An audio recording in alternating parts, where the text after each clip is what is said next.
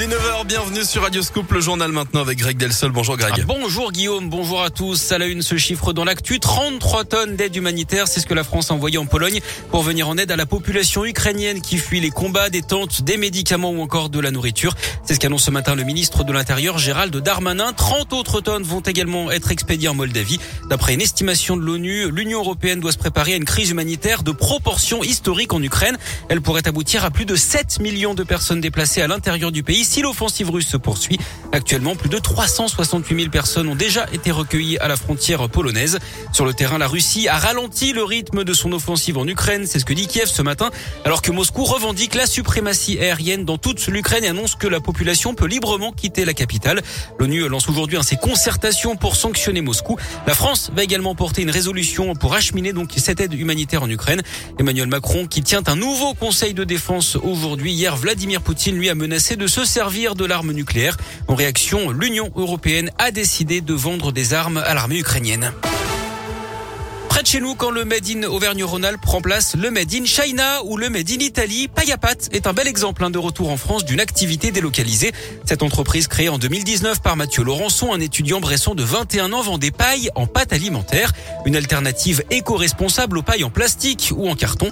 Payapat va ouvrir une usine de production d'ici cet été à Saint-Quentin-Falavier en Isère pour ne plus importer ses pailles depuis l'Italie, ce qui aura forcément un impact sur les prix. Écoutez Mathieu Laurençon ça va le changer, mais en bien, parce que normalement on devrait le, le diminuer. Le fait d'avoir la main sur la production va nous permettre de, de, diminuer un petit peu nos prix pour pouvoir être euh, plus compétitif et surtout euh, pouvoir euh, proposer une alternative compétitive au carton. Parce qu'aujourd'hui la plupart des bars utilisent des pailles en carton qui sont pas beaucoup appréciées des, des consommateurs et qui sont surtout pour la plupart importées de l'autre bout du monde. Nous on veut proposer une solution made in France, qualitative, qui plaît aux gens un tarif euh, quasi égal. Ces pailles produites dans la région devraient coûter environ 2 centimes pièce. Elles tiennent 2 heures hein, dans le liquide. Elles sont comestibles, biodégradables et compostables. Il y aura également des embauches à la clé de cette implantation locale. L'entreprise va passer de 5 à 10 salariés. Du sport, du foot, l'OL gâche encore face à Lille hier soir à Dessine. Les Lyonnais avaient l'occasion de faire un joli bond au classement 4 victoires. Leurs adversaires directs pour les places européennes s'étaient presque tous emmêlés les pinceaux ce week-end. Sauf que l'OL s'est incliné 1-0 et peut pester contre son manque d'efficacité. Les Lyonnais ont multiplié les occasions à l'inverse des Lillois mais sans réussir à marquer. Écoutez la réaction du coach de l'OL, Peter Bosch. Je pense c'est incroyable qu'on qu'on gagne pas ce match-là. À mon avis, on a bien joué. Souvent, j'ai dit on joue pas bien. Mais là, aujourd'hui, je pense qu'on a bien joué. On a créé des occasions. Il faut le dire aussi, on a raté des occasions. Ça, c'est notre problème en ce moment. Au contraire, Lille, ils ont eu une occasion et ils marquent.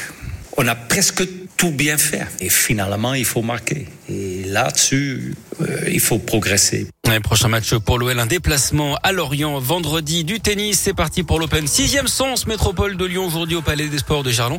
Deux Françaises en sont attendues sur les cours ce lundi. Alizé Cornet et la jeune lyonnaise de 18 ans, Elsa Jacquemot. On rappelle que Radio Scoop est partenaire de l'événement.